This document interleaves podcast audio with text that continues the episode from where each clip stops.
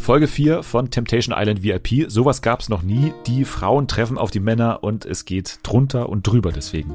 Außerdem geht es um gleich zwei Tierarten. Einerseits um einen Maulwurf, um zwei Maulwürfe. Wir sprechen auch über The Mars Singer, aber wir sprechen auch über The Mole bei Netflix, eine sehr, sehr gute Reality-Show und über einen Bären.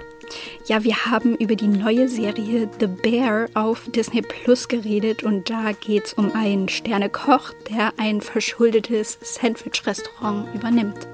Außerdem gibt es neue und sehr, sehr, sehr, sehr absurde Formate von der internationalen Fernsehmesse in Cannes. Und Nathalie muss ran bei dem großen Intro-Quiz Ortney. Sie muss rückwärts Intros erkennen. Also alles das jetzt bei Fernsehen für alle. TV for everyone, we really love TV.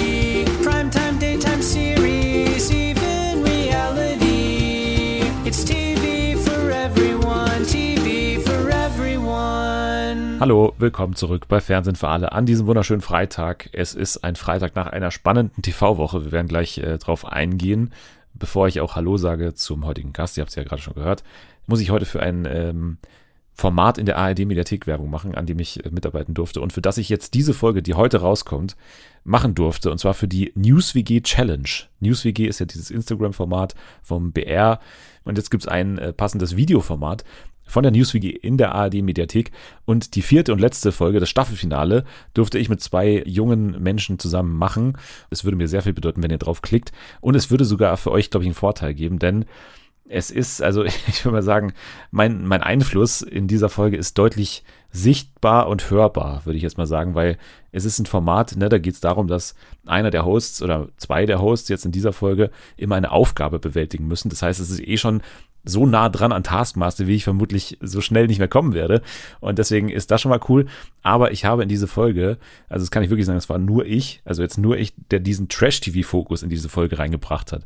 Und das ist mal ein Teaser, der hoffentlich schon reicht, damit ihr es mal auscheckt. Es sind Anspielungen drin an The Mars Singer, an den Bachelor, an alle Formate, die bei äh, RTL Plus laufen. Und ich bin gespannt, ob ihr die alle raushört vor allem und, und seht. In den Show Notes ist es alles verlinkt und ja, Nächste Woche löse ich auf, was die ganzen Anspielungen waren.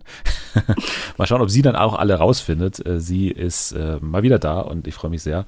Hier ist Nathalie. Hallo. Ich erwarte sehr viele Wortspiele auch, um ehrlich zu sein.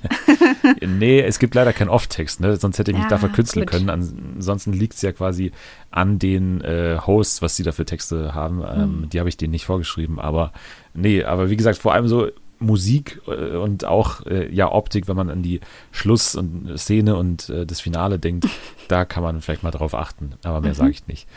So, Nathalie, apropos ARD-Mediathek, hast du das TV-Spektakel der Woche verfolgt? ARD-Mediathek? ja, da ist es abgegangen, ich sag's dir. Wirklich? Okay. Ja. Hast du nicht äh, den großen, wer weiß denn sowas, 25-Stunden-Marathon geschaut? Nee, was? ich habe das auch erst mitbekommen, als, glaube ich, die letzte Stunde angebrochen ist oder so. Ich war richtig verwirrt. Als ich dann meinen Tweet gemacht habe, wahrscheinlich. Ja. Kai Pflaume, Elton und Bernhard Hoeker haben bei Wer weiß denn sowas einen 25-Stunden-Marathon gemacht. Warum, weiß niemand. Kai Pflaume ist, glaube ich, der Ideengeber. So wird es irgendwie berichtet, dass Kai Pflaume irgendwie gesagt hat, machen wir das mal und es gibt keinen richtigen Anlass, außer dass, glaube ich, die Staffel losgegangen ist und so ein bisschen wurde auch gespendet für den guten Zweck. Aber ansonsten äh, war es einfach das Gleiche wie immer. Ne? Jede Stunde kamen dann quasi neue prominente Gäste rein auch ein Studiopublikum war da, was tatsächlich auch 25 Stunden da war. Ne? Also die, die haben quasi was? das Experiment mitgemacht. Und ich habe oh hin und wieder mal reingeschaut. Also ich habe den Anfang gesehen, dann habe ich lange nichts gemacht, dann habe ich nochmal zum Einschlafen geschaut, um wirklich drei Uhr nachts oder so. Mit dieser Musik, die dann immer äh, irgendwann kommt. ja, ja, das ist halt wirklich das Geile gewesen, dass halt diese ganzen Sendeelemente alle immer gleich blieben. Und jetzt würden einige sagen, okay, ich schlafe schon während einer normalen Folge, wer weiß denn sowas ein. ja. Wie, wie sieht es nach Stunde 25 aus? Das Interessanteste an diesem Experiment waren die Zwischenmomente, also zwischen den Shows, als dann eine Sendung zu Ende war und dann ging die nächste los, weil dann wurde immer kurz so das, die Studiobeleuchtung ausgemacht, dann hatten auch alle die Chance, mal kurz irgendwie aufs Klo zu gehen oder mal kurz rauszugehen oder so oder aufzustehen. Ne, dann wurde man nochmal abgepudert, dann durften die ganzen Studioleute im Publikum alle raus und sind da alle in Scharen aufs Klo gegangen. Und Kai Pflaume ist dann immer so durch die, durch die Gegend gegangen und das Mikro war auch die ganze Zeit an. Und dann gab es immer so Privatgespräche teilweise.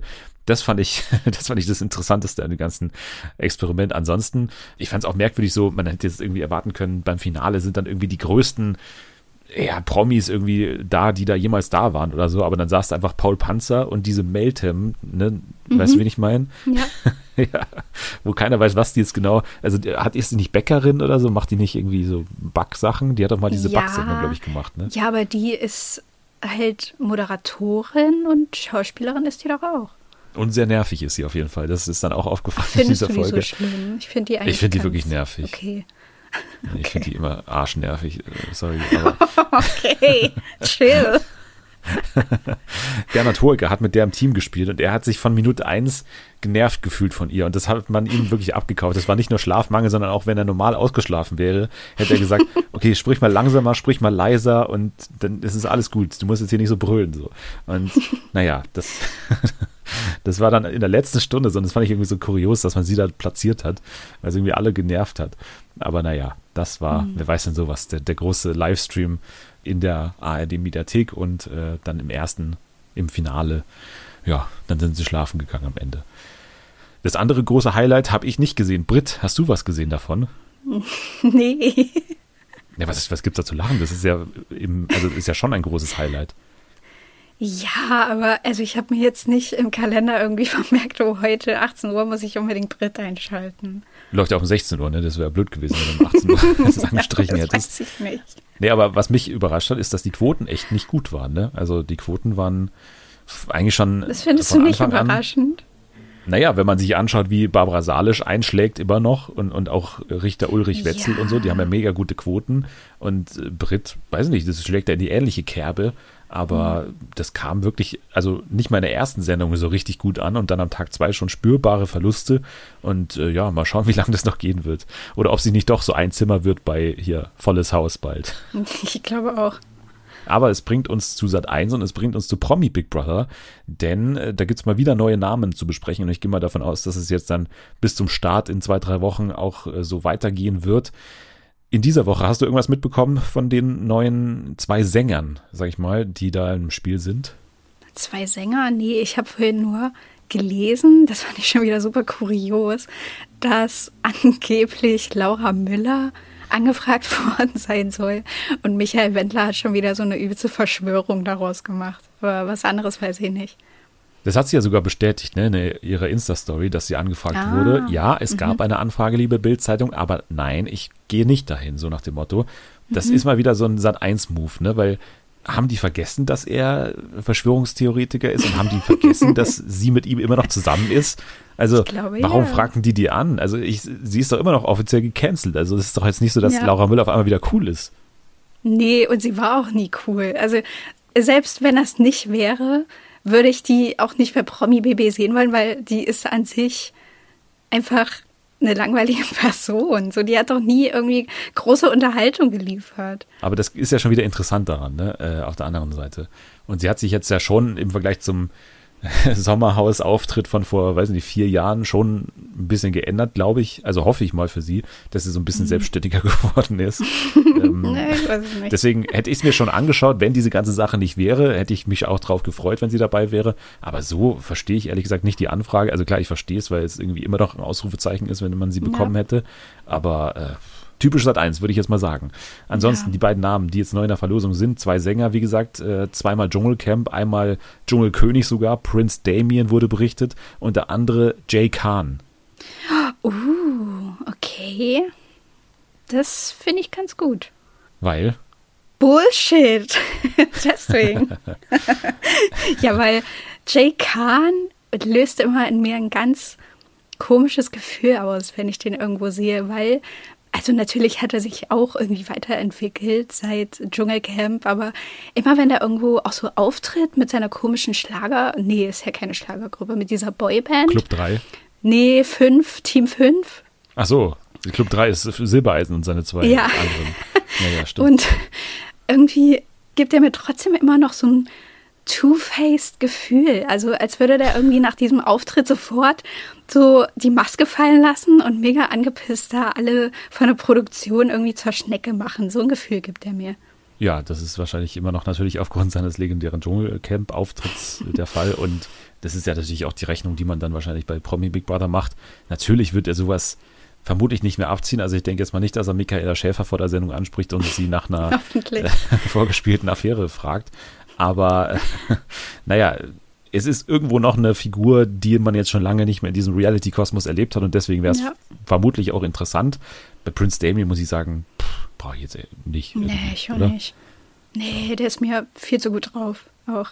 Ja, ich möchte da keine Leute, die immer Bock haben.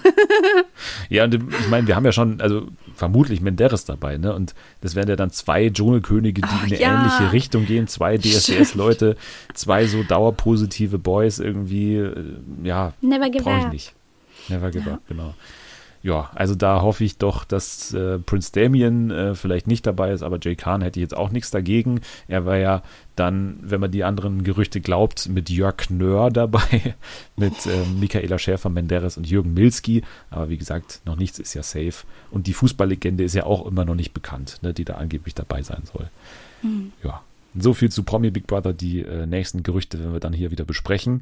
Und jetzt, bevor wir zu Temptation Island VIP gehen, zu der wirklich ähm, sehr lauten Folge vor allem, nochmal ganz kurz ein Thema, was äh, ja unschön war in dieser Woche, aber worüber wir ganz kurz äh, sprechen können. Und zwar gab es MeToo-Vorwürfe gegen einen, ja, mittlerweile doch erfahrenen Trash-Kandidaten. Er war dabei bei Love Island und war dabei bei Are You the One Reality Stars in Love, was ja erst vor ein paar Wochen zu Ende gegangen ist. Und zwar Martin. Martin, der damals äh, ja bei Love Island reingegangen ist und äh, die Staffel ehrlich gesagt so ein bisschen gerettet hat. Aber man hat schon gemerkt, Nathalie Nepp, auch bei I The One, war das auf einmal ein anderer Martin, der irgendwie, mhm. ja, auch ein bisschen sehr nervig war und, und auf einmal so eine ganz komische Personal Coach Mentalität und Motivationstrainer Art da irgendwie an den Tag gelegt hat. Ja, und also ich will jetzt nicht irgendwie sagen, ich bin nicht überrascht, aber bei Are You the One waren auch irgendwie schon so einige Momente, die mir irgendwie kein gutes Gefühl bereitet haben. Und wenn man jetzt die ganzen Nachrichten sieht, die so auftauchen von Frauen, die von ihm ähm, ja mutmaßlich mutmaßlich angefasst wurden ohne ihre Zustimmung oder geküsst wurden, dann passt das teilweise ganz gut zu dem Auftritt, den wir ja bei Are the One hatten. Ja, also nochmal von vorne. Es ähm, fing an, also es gibt ein paar Fakten in dieser Geschichte und die Fakten sind, dass Kate Merlan am Wochenende feiern war, anscheinend in Köln, wo mal wieder sehr viele Reality-Stars auch am Start waren, unter anderem ihr Ex Jakub und äh, auch eben Martin der feiern war und Kate Melan berichtet eben, das hat sie so gesagt auf ihrem Instagram-Kanal, dass sie von Martin gegen ihren Willen geküsst wurde auf den Mund. Und dazu hat sie noch ein Video veröffentlicht, wie Martin aus dem Club rausgeworfen wurde. Angeblich, das ist die Behauptung, weil äh, er auch andere Frauen gegen deren Willen berührt habe.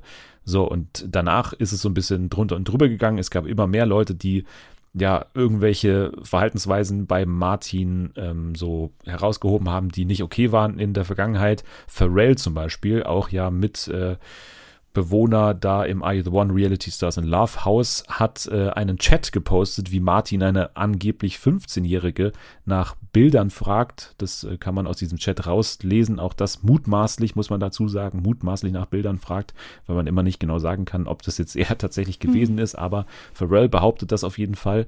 Und seitdem, wie du schon sagst, posten mehrere Frauen ähm, auch gegenüber von Kate Merlan, die danach gefragt hat, habt ihr da irgendwie Erfahrungen mit Martin gemacht, ähm, dass sie eben solche Erfahrungen gemacht haben. Da ist dann irgendwie von Clubs in Bielefeld, Clubs in Augsburg, da hat sich irgendwie Martin daneben benommen, hat mich angetatscht, hat mich äh, geküsst und so weiter. Ja, und das wollten wir nur ganz kurz mal ansprechen, weil es eben diese Vorwürfe gibt. Ich habe auch ähm, Martin tatsächlich in der Nacht von Montag auf Dienstag eine Mail geschrieben über seine offizielle Mail, habe gefragt, ne, habe diese ganzen Vorwürfe zusammengefasst und äh, habe ihm einen Fragenkatalog geschickt. Er hat darauf nicht geantwortet, ähm, muss man noch dazu sagen. Also ich habe ihm eine Chance gegeben, sozusagen, ähm, sich dazu zu äußern, hat er nicht äh, gemacht, zumindest äh, zu diesem Zeitpunkt. Wenn er sich noch äußert, dann äh, bringe ich das natürlich noch in der Folge unter, aber Stand jetzt hat er nichts dazu gesagt. Von daher können wir seine Sichtweise leider nicht hier einbeziehen. Aber naja, das ist mal wieder eine Sache, die ihr jetzt dann oder ne, die Leute insgesamt beurteilen müssen, wem sie dann glauben, also diesen ganzen Frauen oder Martin, der, glaube ich, an irgendeiner Stelle mal gesagt hat, ich glaube, gegenüber seiner Ex, wie ich jetzt auch mittlerweile gehört habe, Roma, ne, von äh, mhm. Ex on the Beach, zu der soll er irgendwie gesagt haben, ja, irgendwie entscheide selber, wen du glaubst oder so nach dem Motto. Also er bestreitet das, kann man jetzt daraus hören anscheinend. Aber gut, wollte ich nur ganz kurz anbringen, weil wenn wir über diese ganzen Leute sprechen, dann sollte man solche Sachen auch nicht über, unter den Tisch fallen lassen und ähm, ja, nur der Vollständigkeit habe. Das gab es zu Martin in dieser Woche. Und wenn es da irgendwas Neues gibt, dann sprechen wir natürlich auch darüber. Und jetzt gehen wir aber zu Temptation Island VIP. Da haben wir in dieser Woche nur eine Folge zu besprechen. Das ist relativ komfortabel, deswegen können wir das einigermaßen detailliert, aber auch mit der nötigen äh, Kürze machen, weil wir noch einiges zu tun haben heute. Aber äh, Temptation Island, jetzt Natalie, du hast die äh, Staffel auch, äh, weiß nicht, ob du es Woche für Woche verfolgt hast oder ob du es jetzt quasi äh, gebinged hast. Ähm, wie gefällt es dir bisher? Also was macht das Kandidat Edenfeld mit dir und äh, bei wem hast du ähm, ja am wenigsten ein gutes Gefühl? Also, erstmal muss ich sagen, ich habe keine der beiden Optionen gewählt, sondern ich habe einfach nur die neueste Folge geguckt. Was? Du bist eine Betrügerin. ja, ja, ehrlich gesagt schon. Aber ich habe dann eure Podcast-Folge dazu gehört mit Jule und Ihr habt das alles so gut umschrieben, da dachte ich, ganz ehrlich, ich habe jetzt irgendwie nicht das Bedürfnis, mir jetzt noch die drei Folgen anzugucken. Und manche der Paare liefern ja anscheinend genau das ab, was man sich vorher schon so erwartet hat. Und deswegen dachte ich dann so, ja gut, ich, vielleicht spare ich mir die Zeit und gehe dann einfach in diese vierte Folge rein. Das hast du mir noch gar nicht davor gesagt, das höre ich jetzt auch zum ersten Mal. Aber ähm, naja, ich meine, an diesem Punkt der Staffel kann man das vermutlich auch noch machen. Du hättest dir vielleicht das Lagerfeuer anschauen können, dann ist es ja eh schon so eine Art Zusammenfassung. Ja, aber das ist ja auch immer so das Ding. Da gibt es ja immer übelst viele Rückblicke und das wird dann immer tausendmal immer wieder eingeblendet und jetzt habe ich irgendwie das Gefühl, ich habe alles gesehen. Jetzt weißt du ja Bescheid. Jetzt hast du die Folge geschaut. Du hast ja dann zum Beispiel einen Gigi und Michelle gerade erst bei Ex on the Beach noch ähm, gesehen. Ja. Ich meine, alle sind jetzt noch nicht so furchtbar lange von, vom Erdboden verschluckt. Ähm, wer macht für dich den grundsätzlich äh, komplett neuen Eindruck oder ist es more of the same von allen? Also ich war ein bisschen überrascht von, äh, wie heißt der, der Schwimmer, der Franzose. Tommy, Tommy. Von Tommy.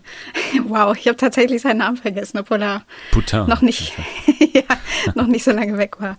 Das hat mich ein bisschen gewundert, dass der so schnell verunsichert war irgendwie, weil da ist ja jetzt wirklich nicht wirklich was passiert mit Sandra und diesem Typen, der da einfach den Arm um sie gelegt hat.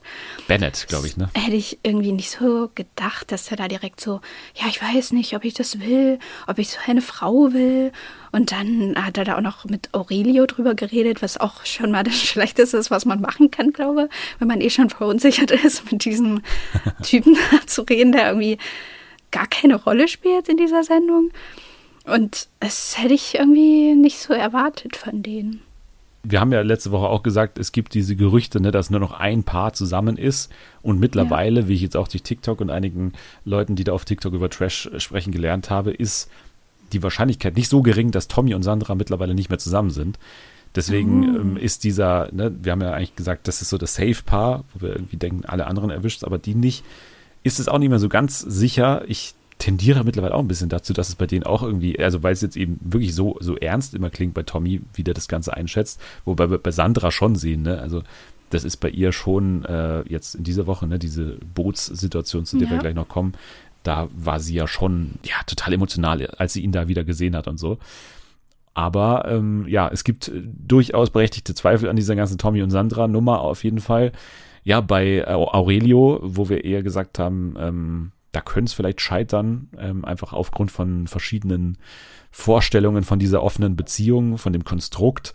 da ist mittlerweile, also der macht einfach nichts, ne? Da, da kann man jetzt irgendwie mal wieder dann sagen, warum habt ihr den überhaupt eingeladen? War das nicht von vornherein klar? Ich meine, wir sagen das seit Jahren, warum lädt man ihn über, überhaupt ja. irgendwie ein? Weil er spielt einfach das Spiel nicht mit, so hat einfach keinen Bock drauf und das ist zu einem gewissen Punkt irgendwie interessant, weil es nervt halt auch die anderen. Das hat man ja auch schon gesehen. Ne? Also mhm. Opa Aurelio sitzt da rum, will, dass die Musik leiser ist und, und sitzt da auf seinem mhm. Thron die ganze Zeit aber ansonsten passiert nicht viel. Und nee, vor allem, die fahren ja jetzt schon die großen, in Anführungszeichen, die großen Geschütze auf, indem sie da diesen Schlagertitel, den Aurelio irgendwie vor 100 Jahren mal aufgenommen hat, dass sie den da einspielen. Und dann alle so, Julia. Aurelio, ja, Julia, das ist doch dein Song. Und dann singt er da so ein bisschen mit in seinem Stuhl und ja, bewegt sich Amore so ein bisschen. Aber, aber viel mehr passiert da auch nicht mit dem. Ja, nicht mal da ist er aufgestanden, ne? Also, nee, der saß da rum und die haben den hochgehoben. ja, die haben so einen Song eingespielt und dachten, okay, das hat damals bei, ähm, bei Calvin, glaube ich, haben sie es ja auch gemacht, ne? als sie dann ja. den Laura Müller-Song, da ist sie wieder äh, eingespielt haben. Und da ist er richtig abgegangen, aber bei ihm noch nicht mehr aufstehen tut er, sondern die müssen nee. ihn da mit dem Stuhl durch die Gegend tragen. Vor allem, das war auch so, ein, so eine lustige Szene irgendwie, weil der da einfach so drin hing, wie so ein Schluck Wasser und dann haben die den da hochgehoben und dann war der so, weiß ich nicht, das fand ich kurz ein kleines bisschen süß irgendwie, weil er dann so oh, oh, oh. so ein bisschen aufgeregt war, dass er da nicht runterfällt. Na, ich nehme halt schon an, dass er wirklich, also so sehen wir es ja auch jetzt gerade, dass er nicht jetzt groß Aufmerksamkeit bekommt in diesem Haus, sondern er sitzt nee. einfach traurig nebendran und, und äh, spielt da seinen Stiefel runter und will das irgendwie hinter sich bringen. Ich nehme mal an, dass das jetzt ihn auch nicht zum beliebtesten Mitbewohner macht, ne? Und deswegen war er da vermutlich kurz mal vielleicht euphorisiert, dass er irgendwie Teil der Gruppe war. Aber ich meine, er ist ja selber dafür verantwortlich, ob er nicht ein bisschen mehr mitmachen will. Ja. Dann würde er vermutlich auch mehr gemocht werden von den anderen.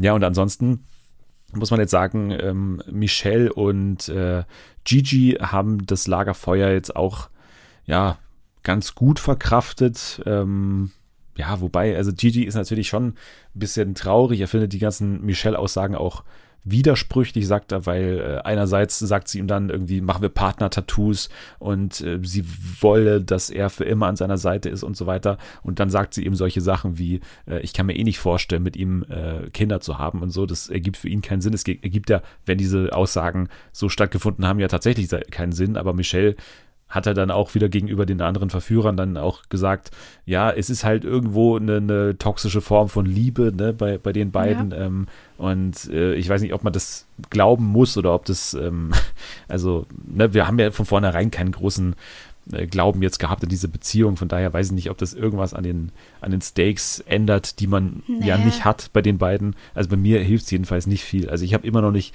das Gefühl, dass ich jetzt mit denen mitfiebere, ob diese Beziehung nee, jetzt scheitert oder nicht. nicht. Mir ist das sowas von egal. Ich, ich saß da gestern und habe diese Folge geguckt und immer wenn es um die ging, Leere, innere Leere in mir drin, weil es mir so egal ist, ob die genervt sind voneinander oder wie die das irgendwie so erzählt, ja, ich weiß nicht, warum ich immer wieder zu ihm zurückgehe. Ich kann das nicht erklären. Und das, was auch überhaupt keinen Sinn macht, ist irgendwie Gigi, der dann so sagt, ja, von meinen Eltern, da stelle ich Michelle immer wie so ein Engel dar. Und also die werden richtig geschockt sein, wenn die sehen, was hier alles über mich erzählt. Was, also das macht überhaupt keinen Sinn, die, weil die waren ja schon in so vielen Formaten. So. Und ist Temptation Island VIP jetzt das erste Format, was Gigi's Eltern angucken? Oder ich check's nicht. Oder? Ja, und, und es war ja schon nochmal widersprüchlich, weil er gesagt hat, irgendwie er schämt sich für den Kleidungsstil von Michelle bei den Ja, bei den da kommt sie da an und ihre, ihre Titte hängt raus, dachte ich auch so. Aber ihr kommt doch aus diesen Formaten, so, die können mir doch nicht erzählen, dass die nichts wissen über die. Und vor allem sein Onkel hat ihn zum Stripper gemacht. Also. Ja.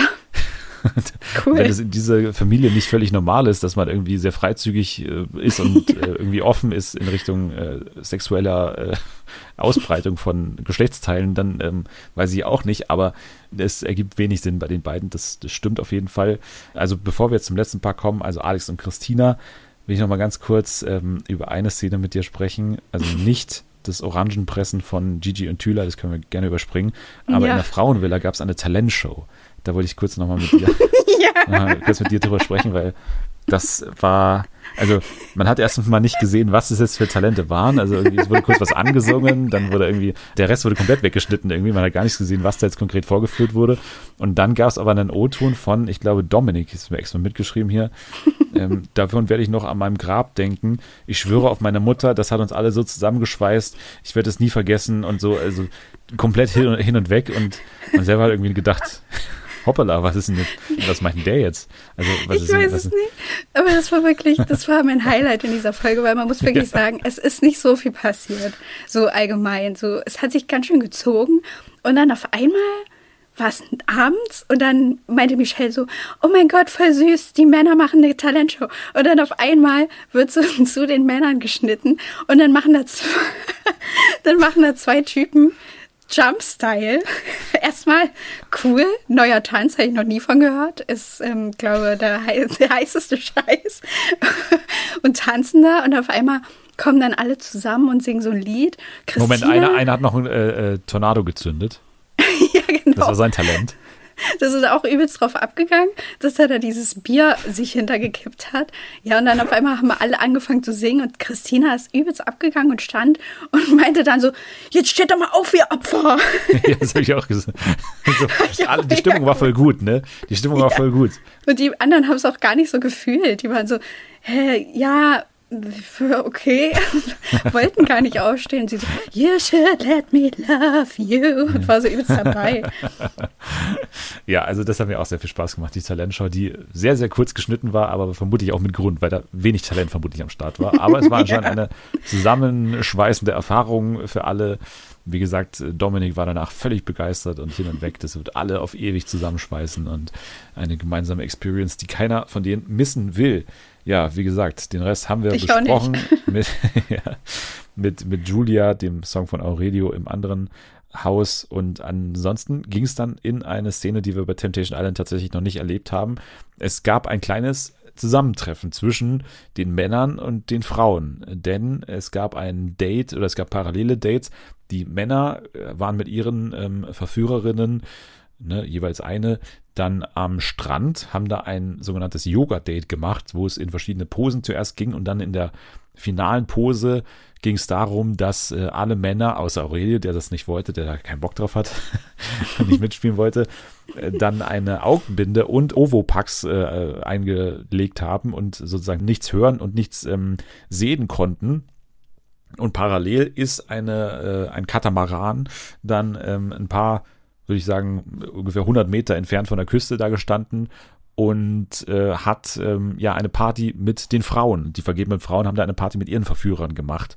Und äh, die konnten sozusagen sehen, was sich da an der Küste oder am Strand abspielt, dass da zum Beispiel dann ein Alex saß mit verbundenen Augen, wenige Zentimeter vor ihm seine Vanessa, ne, seine Verführerin, mit der er ja schon eine recht enge Beziehung da hat, äh, nach Meinung von Christina. Und die konnten das sozusagen aus der Ferne sehen. Sie haben dann auch noch äh, von der Redaktion passend Ferngläser gereicht bekommen. Das war auch schön. ja. Und dann konnten sie sozusagen genau analysieren, was sich am Strand abspielt, ohne dass die Männer das wissen, denn sie hören ja nichts. Wobei das dann auch nach wenigen Minuten ähm, sich schon geändert hat. Denn auf einmal hat Tommy gesagt, okay, ich höre da was. Meine Sandra, die ruft doch nach mir. Ja, und dann haben sie das gerufen? irgendwie gemerkt. Ja, genau. Und dann äh, ja, haben es irgendwann natürlich alle mitbekommen. Aurelie musste anscheinend den Strand verlassen, wenn er nicht mitspielt. Ne? Der war dann irgendwie nicht mehr da. Und äh, Gigi zumindest äh, wollte dann auch kurz äh, den Versuch unternehmen, darüber zu schwimmen. Oder zumindest hat er so getan. ja, genau. ja. Äh, und er hat dann das aber wieder abgebrochen ne? und hat dann gesagt, ich wollte nur mal schauen, ob sie da ist und so. Ähm, ja, typische Gigi-Aktion hat, hat Michelle eingeschätzt. Aber ja, wie hat dir das gefallen? Also, ich habe mir aufgeschrieben, das unspektakulärste Spektakel in der Geschichte von Temptation Island. Weil, was war das? Ich verstehe es gar nicht. Es war so merkwürdig. Es hat zwischendurch fast gewirkt wie so eine Mockumentary. Weil man hat da die Männer im Vordergrund gesehen, wie die da irgendwie dieses Yoga-Date machen, was am Ende gar kein Yoga mehr war, sondern die saßen sich nur noch gegenüber und sollten so den Herzschlag der anderen Person fühlen oder so. I don't know. Und im Hintergrund hat man immer schon die ganze Zeit das Boot gesehen. So, das war irgendwie so, weiß nicht, es war ein bisschen wie so eine Folge von The Office oder so. Die waren dann im Hintergrund und haben da übelst geheult. Aus irgendwelchen Gründen, die ich halt nicht nachempfinden kann. Und sind da fast zugrunde gegangen auf diesem Boot, weil die Männer sie nicht gehört haben. Und dann ist ja nichts daraus entstanden, so groß, außer dass sie so meinen, ja, warum sitzen die da? Warum halten die Händchen? Was passiert da? Was passiert da? Und äh, ja, Christina ist halt wieder komplett freigedreht. Ja, genau. Das ist ja ne, der Punkt, da hat es eben doch was bewirkt. Aber ansonsten würde ich dazu stimmen, dass ich auch jetzt nicht, also meiner Meinung nach war es sogar kontraproduktiv, dass irgendwie, also dass ein bisschen so jetzt Entspannung bei den Frauen da war. Also zumindest bei Sandra und bei Michelle ja. habe ich das Gefühl gehabt, da hat es eher was gebracht, dass man die jetzt leibhaftig gesehen hat an der Küste. Und da habe ich schon gedacht, okay, RTL hat anscheinend die, die Rechnung falsch gemacht, weil das war jetzt hoffentlich nicht das Ziel, dass die irgendwie Druck vom Kessel nehmen, irgendwie, jetzt schon so früh in der Staffel, dass Gigi irgendwie heldenhaft kurz versuchen darf, dass er darüber schwimmt oder so. Das kann ja wohl nicht das Ziel sein man hat dann ja auch ein bisschen gehört, dass da einige von der Redaktion irgendwie, nee, du darfst nicht oder so irgendwie ja, geschrien ja. haben. Ja, die haben den doch sogar aus dem Wasser geholt. ja. Ich bin, ich, und der ist ja auch nicht weit gekommen. Der ist einfach so zum, zum Wasser quasi und auf einmal ging es da übelst tief runter, er ist fast versunken und dann stand er da so rum und ja. Ein bisschen wie Skylar White in, in Staffel 5, ne, als sie da in den Pool ja, reingeht. Genau. Ja, so mega dramatisch. Kurz ins Wasser rein und dann sagt er so, ich wollte nur schauen, ob sie das ist, da hinten. Und so. Wo schon alle geschrien haben, da ist meine Frau. Ähm, ja, aber letztendlich hat es ja dann, wie gesagt, etwas bewirkt und zwar bei Christina und bei Alex, weil es hat nochmal diese ganze verstärkt von wegen, Alex schämt sich dafür, wie sich Christina verhält und Christina verhält sich nur mal so, wie sich Christina verhält. Sie schreit nämlich, ich zitiere, äh, Moment, es waren mehrere Sachen. Also erstmal hat sie ähm, wieder gemeint, Hurentochter, ne, war glaube ich wieder das Wort, was gefallen ist, was dann auch immer gepiepst wird. Fick dich, pass auf, was du machst, sonst knallt es, du kleine dreckige, ihr widerlichen Weiber, das war Nummer eins. Und dann, ich will darüber, ich breche ab, ich, die ficken meine ganze Seele, immer dieselbe Hurentochter. dann, äh, wollte Sandra kurz dazwischen gehen und irgendwie sagen, Christina, ähm, kannst du mal kurz runterkommen? Du ja. musst auch nicht deine Wut jetzt komplett gegen Vanessa richten weil das ja gar keinen Sinn ergibt. Die hat ja diese Aufgabe, deinen Mann zu verführen, so, die ist dafür, ne, das ist ihr Job, das zu machen. Und dann aber Christina auch davon überhaupt nicht zu beeindrucken und äh, meinte auch zu Sandra relativ schnell, äh, ich klatsch dich auch gleich weg. so. Oh Gott, ey. Es ist wirklich, eigentlich ist es nicht lustig, aber ja, das war halt genauso zu erwarten, dass die dann. Ich habe da auch irgendwie kein Mitleid mit, dass ich irgendwie denke, oh nein, hoffentlich ähm, baut jetzt Alex da keine Verbindung auf mit dieser anderen Frau, die arme Christina. Ihr passiert wieder genau dasselbe wie in der ersten Staffel. Weil ich denke mir so, ihr kriegt da übelst viel Kohle, dass ihr da teilnehmt und irgendwie eure Beziehung aufs Spiel setzt und sie ja offenbar auch ihre mentale Gesundheit, weil ne, sie sagt ja auch irgendwie immer ich, immer passiert das, es wiederholt sich alles. Ja, dann wärst du halt zu Hause geblieben. So.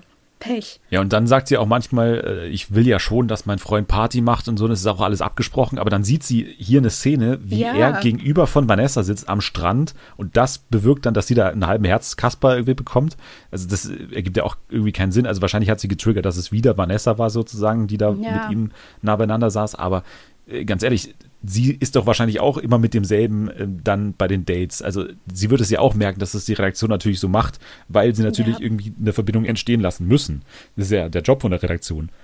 Ja, na vor allem auch diese Dates, das sind ja auch in jeder Staffel irgendwie dieselben. Und die machen ja da auch immer irgendwas, wo die sich dann anfassen müssen oder Yoga oder äh, sich mit irgendwelchem äh, heilendem Schlamm irgendwie einreiben müssen oder sowas. Ja. Da denke ich mir auch, da müssen sie jetzt irgendwie nicht äh, geschockt tun und ah, warum, warum äh, berührt er die da? So, oh, ja, hä? Ja, auf jeden Fall ist dieser Streit, ich weiß nicht, ob du das auch verfolgt hast bei Instagram, noch ein bisschen weitergegangen jetzt zwischen Sandra oh und äh, Christina. Also Sandra hat weiterhin betont und sich auch solidarisiert mit Vanessa zum Beispiel, ja. der ich ja jetzt mittlerweile folge, ähm, die das immer auch noch nicht verstehen kann, warum man sich da so äh, äußert eben von Christina. Und Sandra mhm. stimmt ihr da heute noch zu und Sandra hat dann eben auch nochmal ganz klar über Christina gesprochen und wie scheiße sie das findet, dass man sich so gegenüber den Verführerinnen äußert, was ja auch wirklich wahr ist. Ne? Sie hat ja völlig ja. recht. Aber Christina hat danach wieder mal eine Insta-Story gemacht. Von daher irgendwie, ja, wir werden ja noch sehen, was passiert und pass auf, was du sagst. Und beim nächsten Mal markier mich bitte. Das war dann ihr großer Vorwurf, dass sie sie bitte in ihrer Insta-Story beim nächsten Mal markieren soll. So nach dem Motto, du hast es hinter meinem Rücken jetzt gesagt, öffentlich oh. bei Instagram, aber ähm, okay.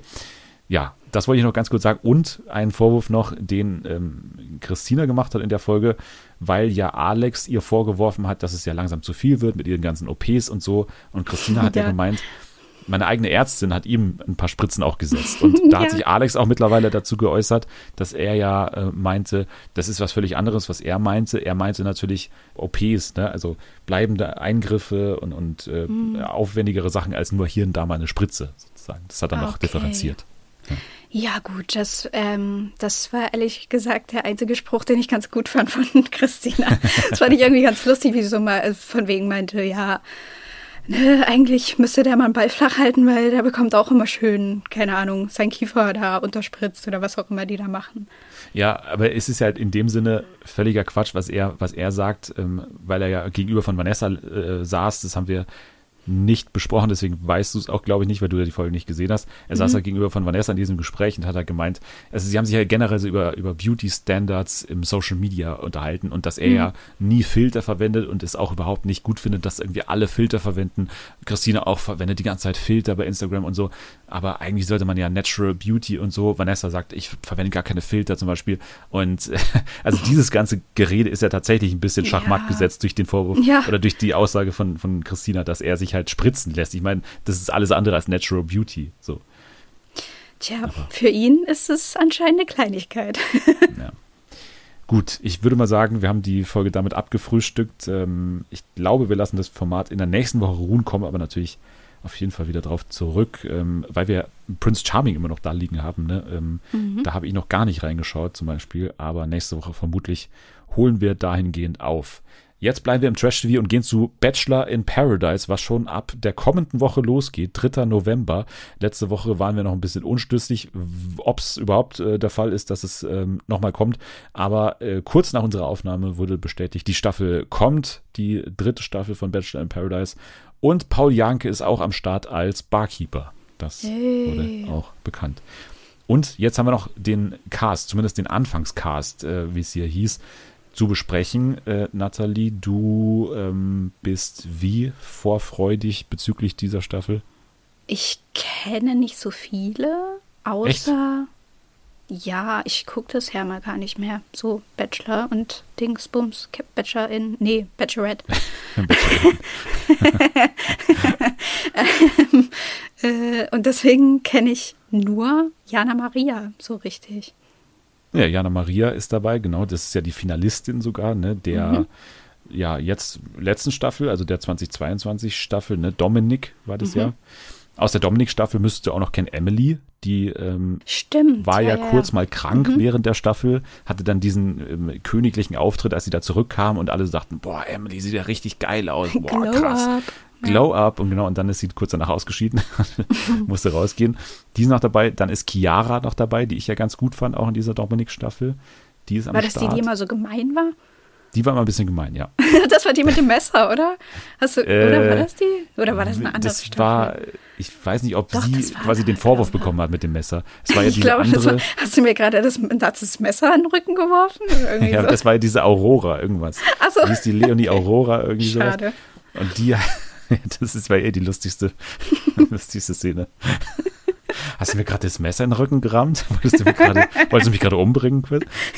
Und dann, dann sieht man die Szene, wie sie einfach nur vorbeigeht. Immer noch gut. Ja, dann aus der Nico-Staffel ist Steffi dabei. Ne? Das ist ja mhm. diejenige, die kurz äh, vorm Finale abserviert wurde oder ausgetauscht ja. wurde durch Michelle. Im, im Hotel. Im Hotel, genau, die ist dabei. Dann Jennifer, die ich jetzt nicht mehr kannte aus der Sebastian Staffel 2020. Und mhm. natürlich Prominenz hoch 10. Äh, nicht nur Bachelor, nicht nur Bachelor oh, in Paradise ja. schon Erfahrung, sondern auch natürlich Big Brother Erfahrung. Jade Übach ist am Start. Ja, und du hast eine unserer Sendung äh, vergessen, nämlich Just the Two of Us. Oh ja, stimmt. mit dem wunderschönen äh, Von wem hat sie es nochmal bekommen? Mit, ähm, wie hieß der? Ah ja, ich weiß. Der von Temptation. Äh, äh, Giuliano. Giuliano, genau, natürlich. ja. ja, ja, klar. Der so völlig übertrieben hat, ne, mit ihrem Tattoo. Ja.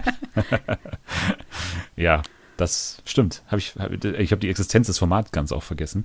Aber naja, gehen wir zu den Männern. Da sind auch einige aus der 2022 Sharon-Staffel dabei und zwar, oder aus der 2021, muss man sagen, ne? Nee, 2022 Sharon. Ja. Oder? Ja. Ja, Sharon 2022. Mhm. Genau. Ist ja gerade erst passiert sozusagen. Und zwar Tom dabei. Tom Bober. Da stehen ja auch immer die Nachnamen jetzt zum ersten Mal dabei. Tom Bober heißt er. Dann äh, Umut Tekin, auch aus der Sharon-Staffel. Und Yannick, das war der sogenannte Lustige. So war er zumindest bekannt als der Lustige. Ah, ja. ja. Umut hat so ein bisschen Stress gemacht. Tom war, der war ein bisschen unangenehm, ehrlich gesagt. Zumindest mhm. fanden das Patricia und ich.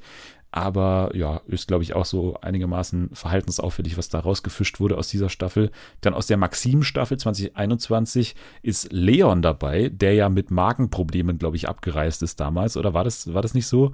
Oder auf jeden Fall der, der ja der große Favorit war am Anfang und auch äh, das erste Gespräch, die erste Rose, glaube ich, auch bekommen hat, noch auf der ah. ersten Nacht der Rosen bei Maxim und dann aber nach irgendwie zwei, drei, ich glaube in der zweiten Folge sogar dann irgendwie freiwillig gegangen ist, aus irgendwelchen merkwürdigen Gründen. Mm, und man konnte sich das nicht ganz, genau, konnte sich nicht ganz zusammenreimen. Ich glaube, hier Erdbeerkäse, die haben das damals, glaube ich, ins Spiel gebracht. Ich habe es jetzt nur übernommen von denen, quasi die Interpretation, dass es einfach, ähm, ja, wahrscheinlich irgendwie Magen-Darm war oder sowas. Mm.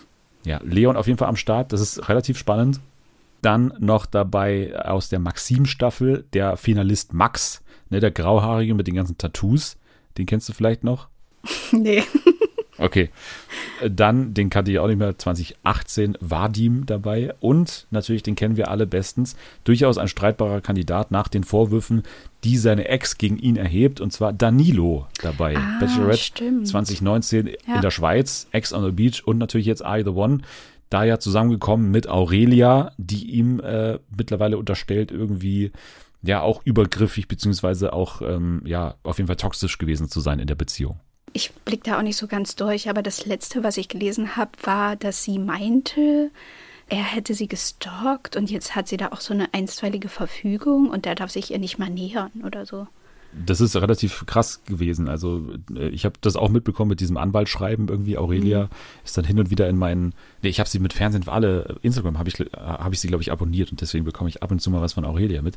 Und da habe ich auch diese, dieses Anwaltschreiben. Ja, das geht jetzt über mhm. meine äh, Anwaltskanzlei, da habe ich ihn abgemahnt und sie hat ihn ja nie genannt. Ne? Sie hat immer nur gesagt, ja, irgendwie, ja. ja, dieser Kandidat aus dem ehemaligen Format, mit dem ich da irgendwie was hatte mhm. und so, hat das nie genannt, aber war dann eben auch relativ ähm, äh, ja, äh, verwundert, dass er jetzt im nächsten Format sozusagen noch stattfindet. Aber das ist das Kandidatinnenfeld und äh, ich würde sagen, das ist durchaus, weil es auch so aktuell ist, ne, mit Leuten aus der 2022 und neuesten Bachelorette-Staffel und Bachelor-Staffel, schon ähm, ja, spannend, was da jetzt mit diesen Leuten abgeht. Und da werden ja dann auch noch neue Leute dazukommen. Ne? Es ist ja ein Format, wo ständig ja. auch Bewegung im Cast ist und ja, mal schauen, wie das abläuft. Die letzte Staffel war ganz cool, ne? Das war die, die Baby-Staffel mit Serkan und Samira. Mal schauen, ob da mal wieder was in den Ofen geschoben wird in, in, hier in dieser Staffel. Apropos in den Ofen geschoben, äh, Steffen Hensler. ja, Steffen Hensler hat eine neue Kochshow. Überraschend, aber tatsächlich überraschend ist, dass er sie mit einem Promi zusammen oder mit zwei Promis zusammen macht, die du vermutlich nicht errätst. Was, also mach mal einen Wild Guess. Mit welchem unpassenden Promi macht er zusammen eine Kochshow? Olivia Jones? Nee, deutlich behaarter. Oh, was behaarter? Wer ist ja. denn behaart? Und ähm, deutlich, deutlich kuscheliger. Äh, äh, Rainer Kallmund? Keine Ahnung. Nee, der hat nicht so viele Haare. ich weiß es nicht. Richtig, es ist das Krümelmonster aus der Sesamstraße. Ach so. Okay. ja. Steffen Hensler bekommt eine Kochshow mit dem Krümelmonster, die heißt Krümelmonsters Foodie Truck mit Steffen Hensler und wird produziert von RTL Plus, Super RTL und dem Sesame Workshop, die ja quasi die äh, Owner sind von der Sesame Street, der Sesamstraße. Die beiden sind aber nicht die einzigen, sondern auch Gonga oder Gonja, ich weiß nicht, wie man ihn genau ausspricht. Auf jeden Fall eine weitere Puppe wird hier vorkommen und gemeinsam mit Steffen Hensler durch Deutschland fahren mit dem Foodtruck und dann auch so Einspieler machen. Sie besuchen Bauernhöfe und Plantagen und zeigen eben auch ähm, Rezepte für Kinder. Ja, weil weiß ich jetzt nicht, ob ich da jetzt unbedingt einschalten würde. Ich bin nicht, ich habe irgendwie ein bisschen was gegen Puppen. Was? Ja. Wie? Naja, also wenn die jetzt, also ich habe nichts gegen Puppen, wenn sie in der Sesamstraße sind, wenn sie da bleiben, wenn sie in ihrem Wohngebiet bleiben. Aber wenn sie dann auf irgendwelchen Bühnen stehen, möchte ich das nicht. Und ich weiß nicht, ob ich äh, in einem Foodtruck ähm, äh, jemand Behaartes wie das Krümelmonster haben wollen würde. das stimmt. Ich würde mich auch fragen, ob da hygienetechnisch alle, ja. alle Sachen äh, geregelt sind und ob da alles eingehalten wird sozusagen. Ja, bin ich auch gespannt. Aber ähm, ich finde das eigentlich ganz cool. Ich frage mich nur, ob, ob Steffen Hensler der richtige ist für so eine Kindersendung. Ja, Weiß ich, ich nicht. Glaub, ja. Ja, ich weiß nicht. Ja. Ich hätte mir da einen kinderfreundlicheren Koch vorstellen können. Ja, aber der, nur weil der da so seine Rolle hat, ist er doch nicht noch ist er doch nicht äh, kinderunfreundlich. Ja, klar. Nee, ich, ich sage auch nicht, dass er kinderunfreundlich ist. Ich könnte mir nur kinderfreundlichere Köche vorstellen. Also eine Cornelia okay. Poletto zum Beispiel, ein Alfons Schubeck, der hat auch noch Steuertricks für die Kinder Nein. dabei. Zum Beispiel. Hör auf. 13 Folgen, A30 Minuten ab Anfang 2023. Das auf jeden Fall ist zu sagen zu dieser neuen Show. Dann, Nathalie, habe ich, ähm, das ist immer eins der Highlights, finde ich, im, im Jahr. Da gibt es ja diese internationale Fernsehmesse in Cannes ne, wo die mhm. ganzen internationalen Fernsehsender zusammenkommen und dann sich gegenseitig ihre neuen Formate vorstellen und dann quasi das Ziel dieser Messe ist ja, dass ähm, ja diese Formate internationalisiert werden, also dass dann Sachen aus Belgien dann auch mal in, in England adaptiert werden oder eben aus Deutschland in äh, Australien oder so, also es ist weltweit, nicht nur europäisch. Und äh, DWDL, also danke hier ganz klar an DWDL, Thomas Lückerath war vor Ort und hat einen Artikel darüber geschrieben und hat die absurdesten Formatideen hier, oder nicht Ideen, es sind tatsächlich schon Formate, die teilweise schon gelaufen sind. Äh, einmal ist es, glaube ich, auch wirklich eine Idee, die noch nicht äh, umgesetzt wurde. Aber er hat die mal zusammengefasst und deswegen lese ich jetzt oder fasse ich nur das zusammen, was Thomas Lückerath hier für die DWDL geschrieben hat. Aber äh, das gibt uns den Anlass, eben kurz darüber zu reden, über diese neuen Ideen, weil wir sie dann ja eventuell bald auch in Deutschland sehen könnten, zumindest. Und da sind einige sehr, sehr absurde Sachen dabei. Es geht los mit Zero Sum Game also Null-Summenspiel übersetzt. Aus Südkorea kommt die Idee. Da treten eine Mischung aus Promis, Fitnesscoaches, SportlerInnen und InfluencerInnen gegeneinander an, beziehungsweise sie ähm, leben zusammen und müssen Challenges meistern. Also ne, Big Brother-Konzept. Das mhm. äh, Ziel ist aber, dass sie ihr Gewicht halten müssen, um am Ende zu gewinnen. Also Hä? sie dürfen kein oder weiß nicht, kein Kilo wahrscheinlich, auf, aufs Kilo wahrscheinlich genau, nicht mehr wiegen und nicht weniger wiegen, als sie eingezogen sind. Das ah. ist das große ah. Konzept. Okay, aber ist es irgendwie, kommt da so eine Spannung dann auf? Ich weiß es nicht. Also sie dürfen sich halt nicht wiegen. Ne? Also sie dürfen sich die ganze Zeit mhm. über nicht wiegen und müssen das quasi nur so aufgrund von irgendwelchen Einschätzungen machen. Und normalerweise nehmen die Leute ja zu in diesen Formaten, weil sie sich deutlich weniger bewegen. Ne? Also wenn man nicht mhm. im Dschungelcamp ist, Dschungelcamp, na klar, dann nimmst du ab. Ja. Aber in allen anderen Formaten normalerweise nimmt man eher zu. Bei Promi Big Brother vor allem das Essen immer vorhanden und so weiter. Und ja, hier hast du natürlich Fitnesscoaches und SportlerInnen dabei, die natürlich auch sowas achten können, die vermutlich auch irgendwie eine Erfahrung in dem Bereich haben. Aber äh, ich stelle es mir trotzdem sehr, sehr schwer vor und ich wette aber, dass es irgendwie so entkräftet wird mit, ja, ihr könnt euch bei diesem Spiel irgendwie eine Toleranz von 5 Kilo erspielen oder sowas, dass es nicht so ganz genau ja, wird. Weil sonst ja, ist ja. es doch super schwer, oder nicht? Also da kommt es ja. wirklich auf, auf den Toilettengang sogar an, wenn man dann am Ende zur, zur, zur, zur, Waage geht. Ui, wahrscheinlich. Oder? Weil das ist ja dann auch, das macht ja auch einen Ausschlag dann. Stimmt. Vor allem ist ja dann auch mega, also na gut, die werden dann einfach einmal am Ende gewogen und sonst nicht. Oder wie? Ich wette, dass es Zwischenwiegungen gibt, die aber die Leute da drin nicht Aha. sehen sozusagen, mhm. sondern nur der Zuschauer vielleicht wahrscheinlich. Ja, ja. Kann ich mir vorstellen. Ich habe es auch noch nicht gesehen, aber in Südkorea, glaube ich, läuft es sogar schon oder hat's, oder ist, schon, ist sogar schon gelaufen. Mhm. Ja, das ist Zero Sum Game. Dann gibt es äh, Finders Keepers aus Belgien.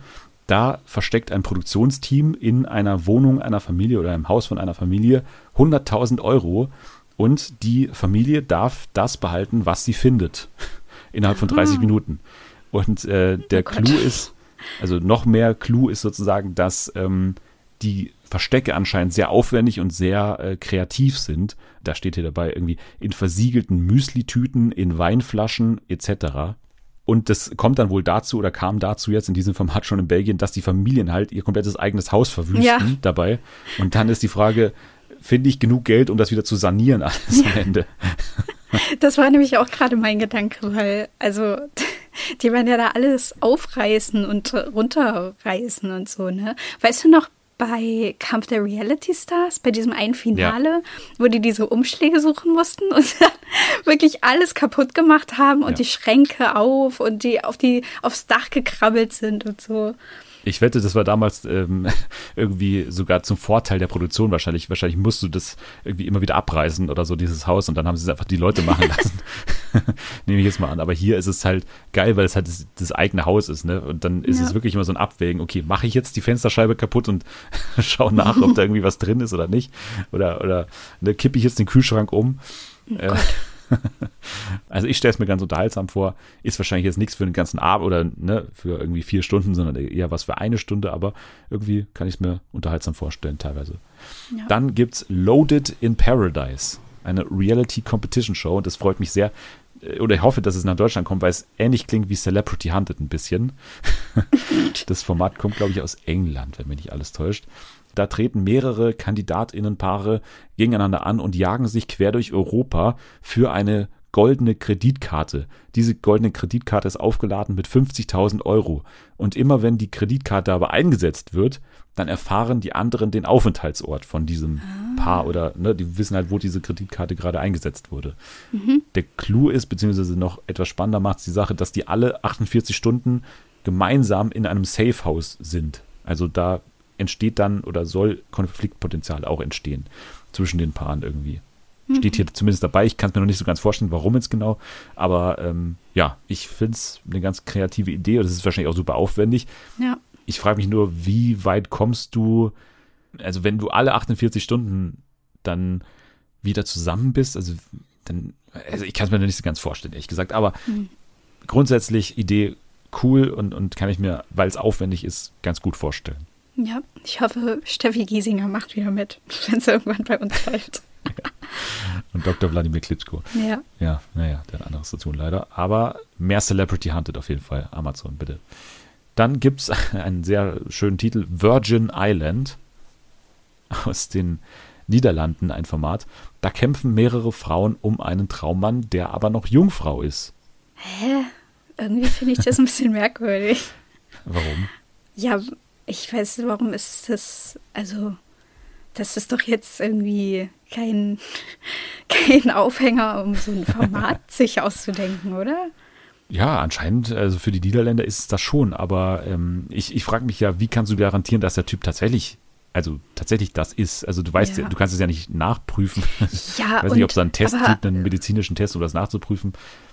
Das Aber es soll ein Traumtyp sein auf jeden Fall. Also nehme ich mal an, optisch und, und auch vom Job her natürlich so ein typischer Bachelor-Typ wahrscheinlich, aber eben Jungfrau, was dann laut dem Format ein, eine Einschränkung sein soll. Das ist bestimmt irgendwo zu kritisieren. Ne? Also dass es halt was ja, Schlimmes ist, wenn man Jungfrau Vor allem frage ich mich auch gerade, ob die das dann mitteilen von Anfang an oder ob das quasi äh, so ein furchtbares Format ist, wo das am Ende so, eine, so ein Reveal wird. So Too Hot to Handle mäßig, ne? Ihr seid übrigens hier bei Too Hot to Handle und hier, der Typ ist übrigens Jungfrau. Ja, ja, oder im schlimmsten Falle ganz zum Schluss, wenn eine quasi wie, beim, äh, wie bei nee. der Bachelorette oder beim Bachelor und dann sagen die so, übrigens, äh, dein, dein äh, neuer Traummann ist noch Jungfrau und dann nee, ist es so, nee, oh, was? Ich wette, ja. ich wette, das ist äh, von Anfang an klar, die werden ja auch schön blöd, weil jedes einzelne Date würde ja dann in die Richtung gehen. Ne?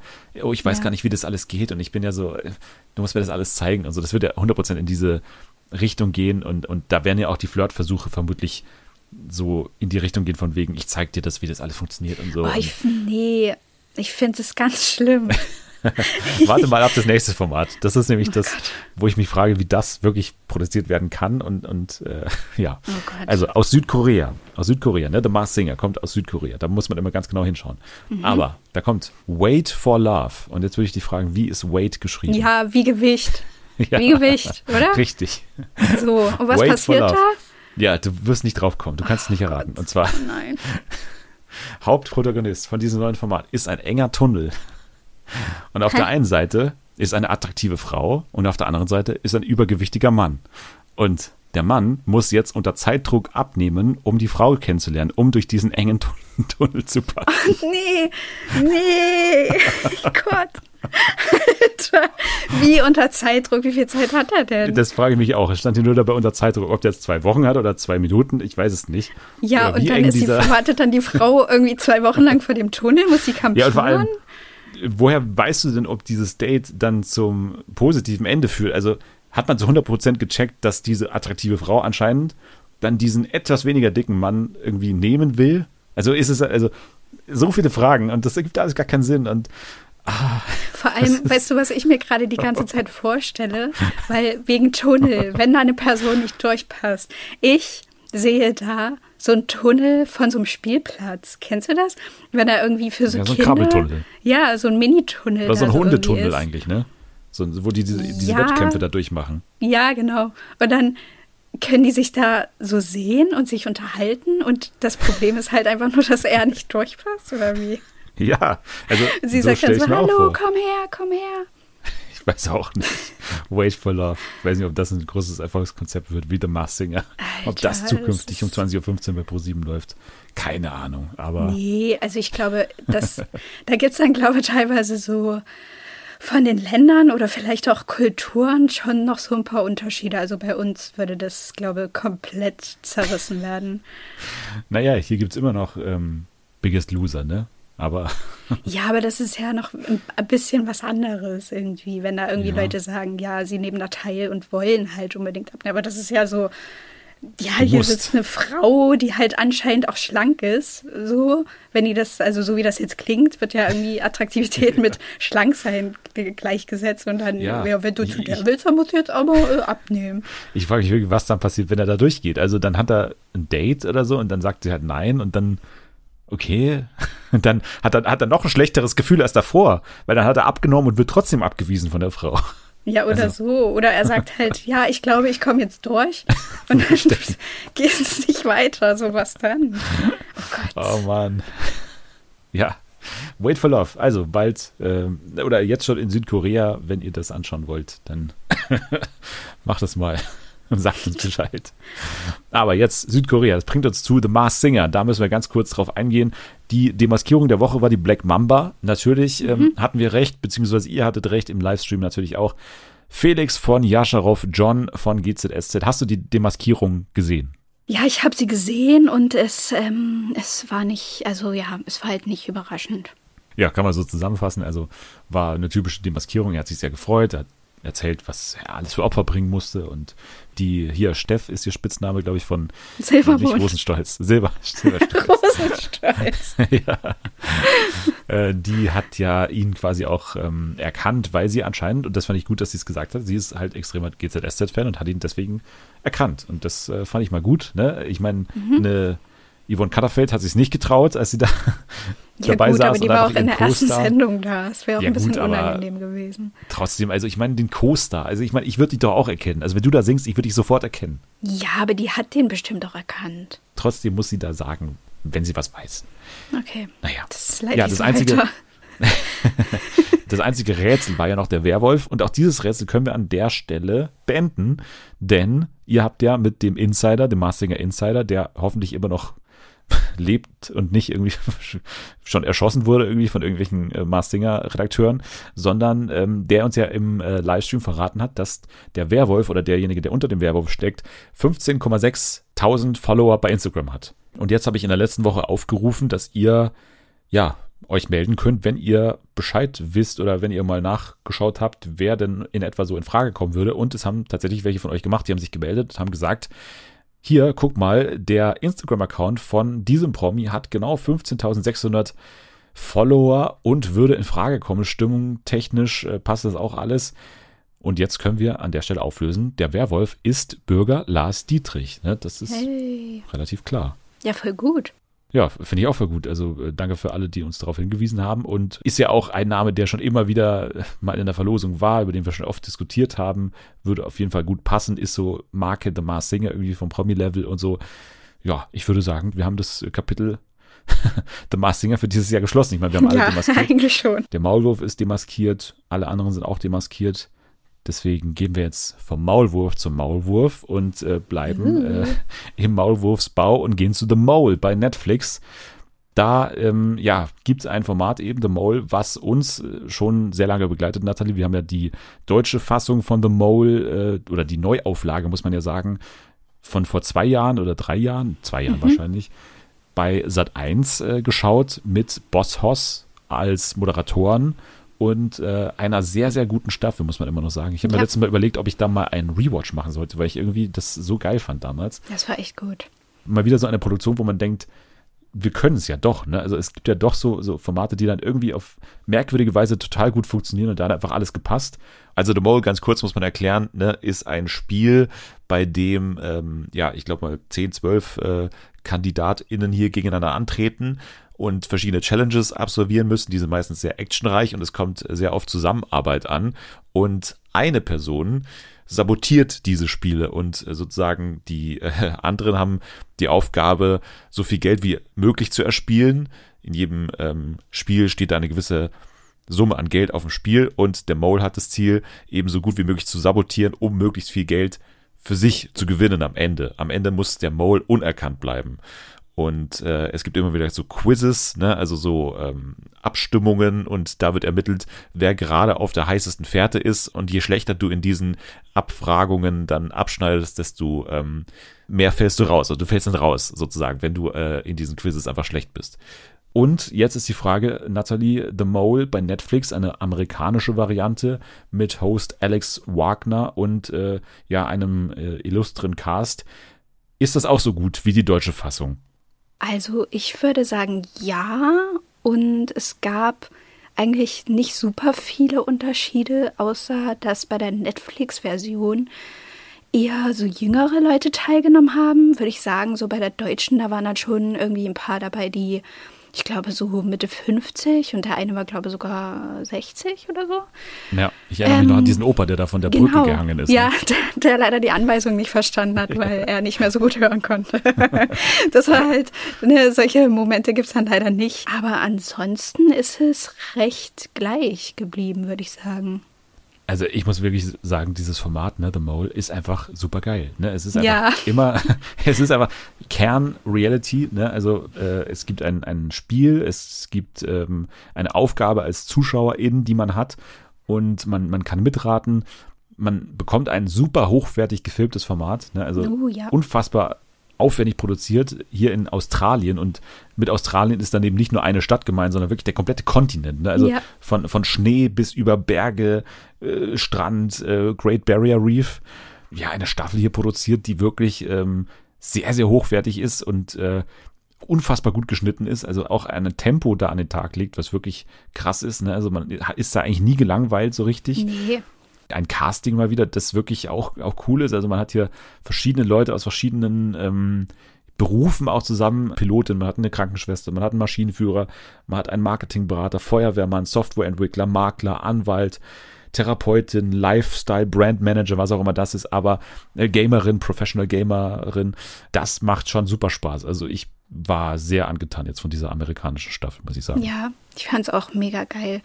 Und irgendwie auch die Aufgaben, die waren teilweise so, also die sahen so krass aus und sahen so anstrengend aus, dass ich ein bisschen lachen musste, weil du ja zwischendurch getwittert hast, dass ähm, du irgendwann immer ein bisschen sauer wirst, wenn du The Mole guckst, weil du dann so Bock hast, selber mitzumachen. Und ich dachte so, Hä? Was? Ich kann mir nichts Schlimmeres vorstellen, als in dieser Größe, in der das da produziert wird, irgendwie dabei zu sein und am Ende irgendwie auf so äh, schneebedeckten Berg kraxeln zu müssen. So, das ist bestimmt richtig, richtig hart. Naja, das Ding ist, du musst es ja nicht gut machen. Ne? Also es, Aber ich muss es trotzdem machen. das Spiel ist wirklich unfassbar. Also wenn, ne, es ist erstmal total einfach, aber es ist dann, wenn man über die ganzen Varianten nachdenkt, mit denen man spielen kann, ist es unfassbar komplex. Und ich glaube, dass die Anfangsidee von The Mole, wie sie dann irgendwie vor, weiß nicht, 30 Jahren mittlerweile wahrscheinlich erdacht Ja. wurde, dass, dass den Machern von damals nicht im Ansatz klar war, wie man das Spiel in dann 30 Jahren so spielen kann. Weil wie das hier zelebriert wird und wie hier verschiedene Taktiken aufeinandertreffen, das ist schon teilweise wirklich komplex. Man muss wirklich aktiv mitdenken bei dieser Show, mhm. finde ich. Also man muss hier schon aufpassen. Ja, auf jeden Fall. Vor allem, wenn man dann so mitdreht. Also ich weiß ja nicht, wie viele Hauptverdächtige hattest du so über die Staffel? es wird ja von der Show aktiv befeuert, dass man einzelne Leute und dadurch, dass es eben nicht live ist, sondern dass es aufgezeichnet ist und dass es dann eben auch ne, mit dem nötigen Schnitt quasi so hingeschnitten mhm. wird, dass man gewisse Sachen oder gewisse Leute auch ähm, verdächtig findet, hat man auch oder muss man oder soll man auch mehrere Verdächtige haben. Ja. Und deswegen vielleicht eine kleine Kritik, dass man natürlich ähm, schon das deutlich merkt, wenn jetzt ein Kandidat besonders verdächtig gemacht werden soll, so aktiv. Das finde ich aber okay, ne? weil, weil ja. das gehört ja zum Spiel dazu, dass du ja gewissermaßen natürlich auch in die Rollen von den Leuten schlüpfst und ja. die finden ja dann manche ja wirklich auch verdächtig und, und haben dann falsche Verdächtigungen und verwerfen die dann auch wieder und das Gefühl muss man ja als, als Publikum auch wahrscheinlich haben. Ja, finde ich auch. Vor allem wird äh, eigentlich auch niemand irgendwie verschont. Also jeder Kandidat war mal irgendwie verdächtiger als der andere und stand irgendwie im Mittelpunkt wir werden jetzt an der Stelle nicht den Mole verraten, nee. ähm, weil es ja keinen Sinn ergibt, das jetzt für euch zu spoilern. Aber ja, vielleicht so ein paar Leute sollten wir trotzdem hervorheben jetzt in dieser Staffel. Da könnt ihr jetzt euch, weiß nicht, denken, dass die dann vielleicht nicht nach Folge 1 ausgeschieden sind, okay, aber ist ja auch wurscht.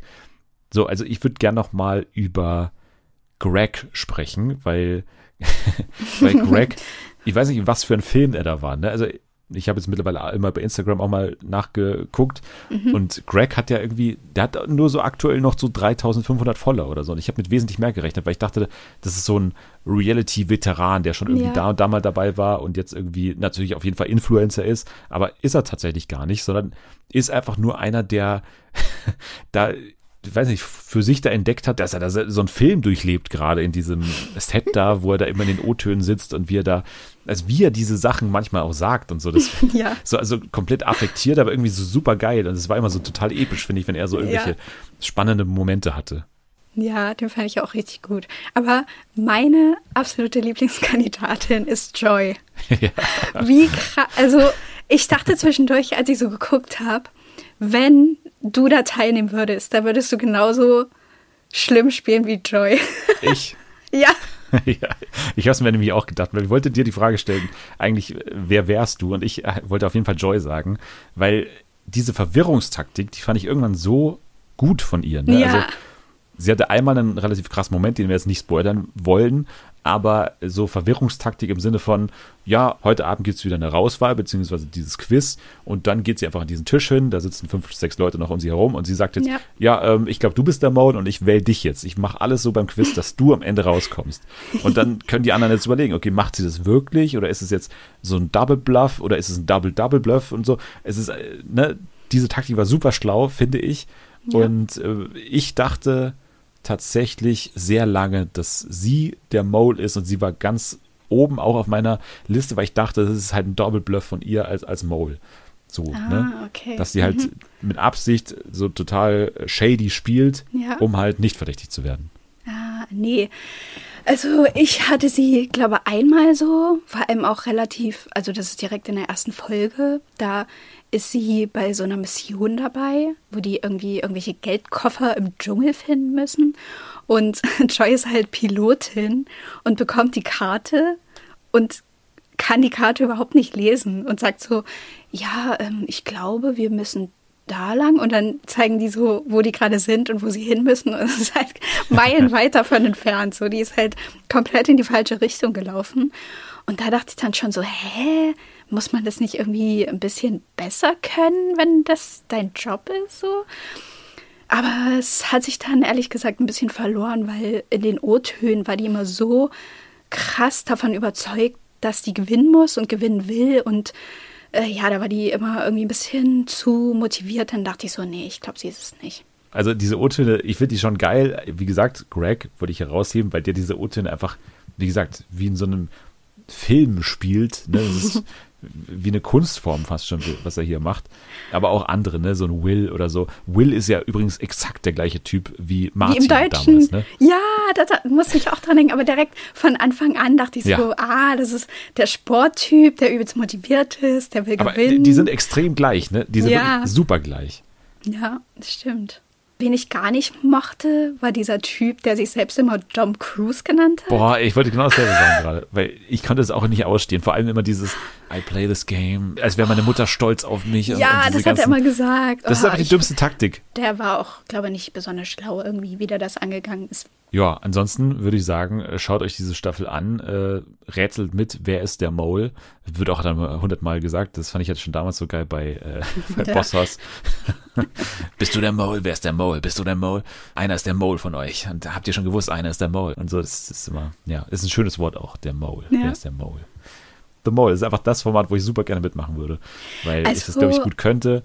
Und Mhm. ähm, weil, ja, es ist einfach schon geil. Also ich verstehe deinen Einwand mit den sportlichen Aktivitäten, deswegen hätte Ja, ich wahrscheinlich auch schon- sehr viele äh, verdächtige Momente dann, weil ich mich dann einfach nicht so gut anstelle bei den ganzen Sportspielen. Aber ja. ja, in Deutschland, wie gesagt, da waren ja dann auch ältere Leute dabei und zu denen zähle ich mich auch mittlerweile. ja, okay. Vielleicht würden sie dann noch irgendwie Gnade mit dir haben und so sagen, ja gut, Dennis ist jetzt auch nicht mehr der Jüngste und wenn der sich hier nicht irgendwie über so eine Klippe seilen will, dann ist es okay. Ist dir übrigens aufgefallen, es gab ähm, also mindestens ein Spiel, ich glaube sogar zwei Spiele, die aus der deutschen Version übernommen wurden. Oder wir haben es vielleicht auch von irgendwo übernommen. Ne? Ja. Also dieses mit den Ketten. Ne? Und ich glaube auch das mit den Tauben. War das nicht auch in der, in der deutschen Version? Ich weiß nur noch, dass die irgendjemanden mal suchen mussten in der Stadt. Aber ob das jetzt genauso war, das. Ich meine sogar, das mit den Tauben war sogar eins zu eins drin, aber äh, könnte mich auch täuschen. Auf jeden Fall das mit den Ketten, das war ja damals der Moment Ja. auch, der ähnlich ablief. jetzt in der, Iconic. ja, wie in der US-Staffel. Ja. Bleiben wir im Tierreich und gehen vom Maulwurf zum Bären und gehen zu The Bear. King of the Kitchen. Ich weiß nicht, ob das der offizielle Untertitel ist oder ob das der deutsche Untertitel nur ist. Nee, offiziell, glaube oder? Ich finde den irgendwie doof. Ich finde den auch doof. Also, ich brauche sowas wer ist denn, nicht. Wer ist denn der King of the Kitchen? Ich kann es gar nicht beantworten jetzt. Es geht doch auch gar nicht darum, dass man irgendwie der King wird oder ich, also Nee. verstehe ich auf jeden Fall nicht. Naja, The Bear ist äh, auf jeden Fall ein Titel, der mir jetzt nicht zu viel sagt, wenn man nur den hört. Auf jeden Fall geht es um eine Küche und es geht um das Thema Kochen, es geht um ein Restaurant, beziehungsweise um eine ja, Fleischbude, würde ich es jetzt mal nennen. Ne? Das heißt ja sogar The Beef, wie heißt das Ganze? Beef, äh, ja, The Beef. Ja. Es geht darum, dass, ähm, ja, Carmen ist so der Hauptcharakter, gespielt von Jeremy Allen White. Der ist ein sehr gefeierter Jungkoch und war, glaube ich, auch, hat irgendeine Auszeichnung bekommen als irgendwie aufstrebendes Talent im, im Kochbusiness oder so. Und der wird jetzt aufgrund eines Trauerfalls in der Familie in die verranzte Burger- und Fleischbude da ähm, als Koch äh, reinbestellt und der muss quasi den ganzen Laden jetzt managen mit Yes. einem sehr, sehr nervigen und überforderten und lauten Bruder Richie und mit einer neuen ähm, Mitarbeitenden namens Sydney. Und die müssen jetzt irgendwie zu dritt mit natürlich der ganzen Küche diesen Laden, der sehr, sehr schlecht in Schuss ist, auch nicht gut organisiert ist. Die MitarbeiterInnen sind nicht gut motiviert auch, ne? die haben alle keinen Bock. Und jetzt müssen die diese Küche und diesen Laden zusammen managen. Und es kommt dann mit der Zeit raus, warum die das Ganze machen, beziehungsweise warum Carmen oder Kami, wie er ja dann auch immer genannt wird, warum er das speziell macht. Und es gibt acht Folgen, a 30 Minuten, läuft in Deutschland bei Disney Plus, stammt ursprünglich von FX und hat dir wie gefallen, Nathalie? Also, mir hat's richtig gut gefallen. Ich habe ja irgendwie auch schon die ganzen Monate lang darauf gewartet, dass es endlich in Deutschland verfügbar ist, weil mich irgendwie die ganze Story so angesprochen hat, weil irgendwie ist das mal was, worüber es irgendwie noch gar keine Serie gibt, habe ich das Gefühl. Und dann mit Jeremy Allen White in der Hauptrolle. Ähm, hallo, ja, ich bin dabei. Wo, woher kanntest Ähm. du ihn eigentlich? Also von Shameless oder wie? Oder von wo? ja, Okay. ja, keine Ahnung, ich finde ihn irgendwie gut. Und Also auch optisch, ne? Wahrscheinlich. Ja, das auch, aber das will ich ja jetzt hier nicht. Also da geht's hier, da geht's ja jetzt hier nicht drum. Nur in deinem Twitter-Account, da geht's darum dann. Genau. Okay. Aber da habe ich auch gesagt, dass mir der ganze Rest auch gefallen hat. Also, Ja, ja, ich we- ich bin weiß, nicht ich so weiß. oberflächlich, wie es, äh, wie Dennis das darstellt. Nein, aber es gibt ja, also ich weiß nicht, ob man es Kult nennen kann, aber es steht ja schon irgendwo im Vordergrund das Aussehen von Jeremy Allen White und ich habe das erstmal gar nicht verstanden so richtig, weil er kam mir jetzt nicht so als Naturschönheit vor, so. Ja. In der Serie ist er ja sehr attraktiv und ich glaube, das sind ja alle Leute, die was können, so, ne? Er ist so super kompetent in der Küche. und habe mir dann vielleicht daher so ein bisschen herleiten können, dass das dann irgendwie für Leute so sexy wirkt oder so. Aber ich habe diese Vorschusslorbeeren durch, durch Shameless sozusagen nicht gehabt. Ja, ich habe das auch nicht gesehen. Ach so, aber äh, hä, aber wie bist du dann drauf gekommen? Also wieso hast du dann ähm, auf diesen Menschen dann so gewartet? Ja, weiß ich nicht. Ich wusste halt, dass der ganz gut spielen soll. Und irgendwie dachte ich so, ja, in der Rolle, der musste sich ja auch mega krass darauf vorbereiten. Sowas beeindruckt mich dann irgendwie auch immer direkt, dass ich dann, wenn man dann so hört, ja, der und der Schauspieler, der kann jetzt irgendwie mega krass Klavier spielen, weil er da irgendwie die Rolle von so einem Pianisten hat. Oder Jeremy Allen White hat irgendwie wochenlang in der Sterneküche gelernt und hat vorher irgendwie nie gekocht oder irgendwie so. Und dann denke ich mal so, ah, geil, das ist irgendwie catch mich das, wenn sich jemand da so ein neues Talent dann auch aneignet. Okay. Und ja, und ich fand es echt ähm, mega gut, weil es einfach, also es ist ja auch wirklich überhaupt nicht beschönt oder so irgendwie dass es jetzt attraktiv wird und dass man dann irgendwie selber denkt, ah geil, es macht bestimmt richtig Spaß, äh, irgendwie so einen Laden zu leiten oder in so einem Restaurant zu arbeiten, weil immer wenn irgendwie äh, ein bisschen was Stressiges passiert, was jeden Tag ist, mehrere Stunden lang, dachte ich so, ich hätte halt schon längst geheult. So, ich wäre viel zu zart beseitigt dafür, irgendwie in diesem Business da zu stehen und dann schreien alle rum und dann äh, weiß ich nicht, passiert so eine Sache, die den ganzen Tag versaut und alles in Verzug bringt und am Ende des Tages bist du einfach nur K.O. Ich habe ähm, einen anderen Podcast gehört, in dem über diese Serie gesprochen wurde. Davon war mhm. einer der Menschen sehr begeistert von der Serie und einer war, hat überhaupt nicht diesen Hype verstanden und hat gesagt, das ist mir bis heute im Kopf, oder das ist erst zwei ja. Wochen her oder so, dass ich ihn gehört habe, aber ich habe es mir eben immer wieder gedacht, diesen Vorwurf, während ich das geschaut habe. Und zwar, warum spielt das in der Küche? Und ich finde diesen Vorwurf so Hä? dumm, weil es ist so offensichtlich, warum es in der Küche spielt, äh, wenn man mal ja. drüber nachdenkt, weil die, die, Küche, wie du gerade schon sagst, ne, wenn man da was kocht, Kochen ist etwas sehr Persönliches und fast schon Intimes, ne, weil man da mhm. so viel Gedanken da rein versetzt. Und wenn man sich jetzt mal hier Sydney eben anschaut, die die ganze Staffel über versucht, so ein Gericht irgendwie auf der Karte unterzubringen. Und was es für eine sehr persönliche Sache ist, wenn dann der Chef zu dir sagt, nee, das ist noch nicht so weit, das ist, du bist ja. noch nicht ready, das Gericht ist auch noch nicht gut was das für ein Rückschlag ist. Also das bekommst du durch andere äh, Orte oder durch andere ähm, Bereiche jetzt außer einer Küche nicht so gut mit, würde ich jetzt mal behaupten. Ja. Und natürlich ist auch die Küche etwas, wo ein sehr rauer Ton herrscht, weil es super schnell gehen muss, weil es super laut ist und wo du nicht sofort beleidigt sein kannst. Man darf Sachen nicht sofort persönlich nehmen, so gesehen ja, es ist halt auch was, was Künstlerisches, es ist was, wo ähm, auch dein emotionales Innenleben irgendwie nach außen sichtbar wird, wenn man zum Beispiel jetzt mal an äh, Marcus denkt, ne, der, der Patissier ja. in, dieser, in dieser Küche, der vor allem eben Kuchen macht und so weiter. Und der Kuchen, ne, der wird dann auch besser, je besser es ihm geht, sozusagen. Und mhm. diese, also wie man das nicht sehen kann oder wie man dann mit Absicht da wegschaut, das ist mir nicht klar. Also das, deswegen, ich habe ja, diesen Vorwurf gar nicht verstanden. Nicht. Ich musste immer wieder dran denken, während ich das geguckt habe. Hä, das wäre ja irgendwie wie, wenn man irgendwie jetzt zu Grace Anatomy sagt, ja, hä, warum spielt das im Krankenhaus? Verstehe ich nicht. Ja, so. deswegen, also ich, ich verstehe das auch nicht. Es ist einfach nur so ein Vorwurf, um irgendwas zu kritisieren, habe ich das Gefühl. Weil, oder ja. du schaust die Serie nicht richtig, weil das ist ja wohl so offensichtlich, dass es auch ähm, eine Relevanz hat irgendwie für, ja. für das Innenleben der Charaktere und so weiter. Jetzt mal, ich, ich will nicht zu sehr eben von diesem Schicksal vorwegnehmen, was jetzt diese mhm. Familie mhm. hat, ne? Aber äh, hat es dich denn emotional auch erwischt? Also, ne, du hast jetzt gesagt, das hat dich so inhaltlich irgendwie ja. erwischt, aber auch emotional. Ja, ich will es natürlich nicht spoilern, auch nicht für dich. Ähm, aber die letzte Folge ist ein bisschen länger. Ich glaube, die geht 45 Minuten. Und da ist eine längere Szene dabei, ohne Schnitt oder irgendwas. Die geht so sieben Minuten.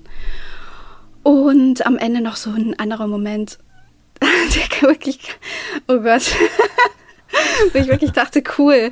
Ich dachte, ich habe hier irgendwie eine gute Zeit. Es geht hier so ähm, um zum Restaurant, man lernt ein bisschen was dazu. Die benutzen auch die ganze Zeit so übelste Gastronomie, Fachbegriffe, die ich noch nie gehört habe. Ist auch mega interessant irgendwie, wie das da so vonstatten geht.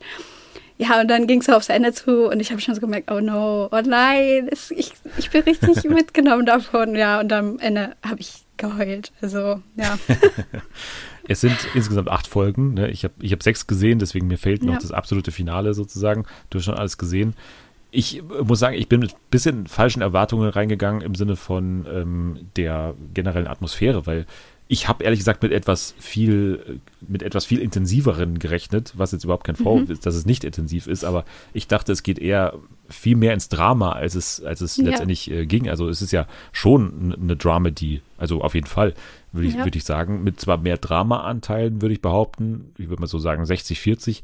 Grundsätzlich ist es äh, eine total lockere Atmosphäre, trotz dieses äh, Schicksals, was irgendwie im Mittelpunkt steht, dieser Familie und ist überhaupt nicht hart anzuschauen, so würde ich sagen. Ja, nee, das geht schon. Also es gibt dann zwischendurch immer mal so ein bisschen so Szenen, die dann näher darauf eingehen, aber es ist jetzt nicht irgendwie, dass man jetzt, dass da jetzt die ganze Zeit so eine, ja, so eine generelle depressivere Stimmung angeschlagen wird. Man ist dann irgendwie direkt wieder in diesem, ähm, ja, in diesem Sandwichladen und dann sind da die ganzen Charaktere, die alle irgendwie so ihre eigene Macke haben. Und dann ist man direkt wieder irgendwie in so einem anderen Geschehen mit drin. Ich finde auch, dass so ein paar eben formale Sachen noch äh, dazu beitragen. Also es ist halt äh, sehr kreativ geschnitten, also ja. nicht chronologisch, einfach nur um Sachen abzukürzen, um so ein bisschen Frische reinzubringen. Das funktioniert sehr gut und das wirkt teilweise echt wie so ein eigenes Gericht, was da zusammengekocht wird, dieser ganze Schnitt. Das fand ich sehr cool. Es hat aber trotzdem irgendwie so einen Oldschool-Vibe, so von, mhm. von der generellen Kamera und vom Look her, finde ich. Ich finde auch, dass das Set, diese Küche sehr cool und realistisch irgendwie aussieht. Es sieht ja. schmutzig aus, ist aber auch nicht zu schmutzig irgendwie. Es ist eine gute Mischung. Nee, aber so. irgendwie fettig so sieht es ja, genau, aus. genau. Es sieht so leicht fettig aus, aber halt nicht unhygienisch, also dass man jetzt sagen nee. wird, kann man nicht essen davon, sondern einfach ja. irgendwie realistisch, so stelle ich es mir in einer normalen Küche, die jetzt nicht ständig durch irgendwie Hygienepersonal da gesäubert wird, äh, vor. Also äh, finde ich absolut passend. Und ich muss wirklich nochmal die Dialoge hervorheben, weil ich wirklich, ja. das war für mich der also Moment, wo ich mich in, in Folge 2, glaube ich, war es, wo ich mich wirklich verliebt habe in The Bear und das war mhm als Sydney und Richie in diesen Hardware-Store fahren und dann danach in dem ja. Auto sitzen. Ja. Weil da führt er ein Telefonat mit seiner Tochter und äh, Sydney äh, hört da irgendwie zu, hört zum ersten Mal auch so eine Seite von äh, Richie, die man davor sie auch noch nicht kannte, der Zuschauer erst recht nicht. Danach gibt es noch so ein Gespräch zwischen den beiden. Es gibt dann noch so eine schöne Auflösung von wegen, ich habe das Falsche gekauft, bestimmt im Hardware Store. Und dann zieht äh, Sydney, die generell immer mitdenkt, aber auch niemanden irgendwie total verurteilt für irgendwas, dann noch was aus dem aus der Jacke und sagt, nee, ich habe es ja für dich besorgt und so. Das fand ich so eine toll aufgelöste Szene.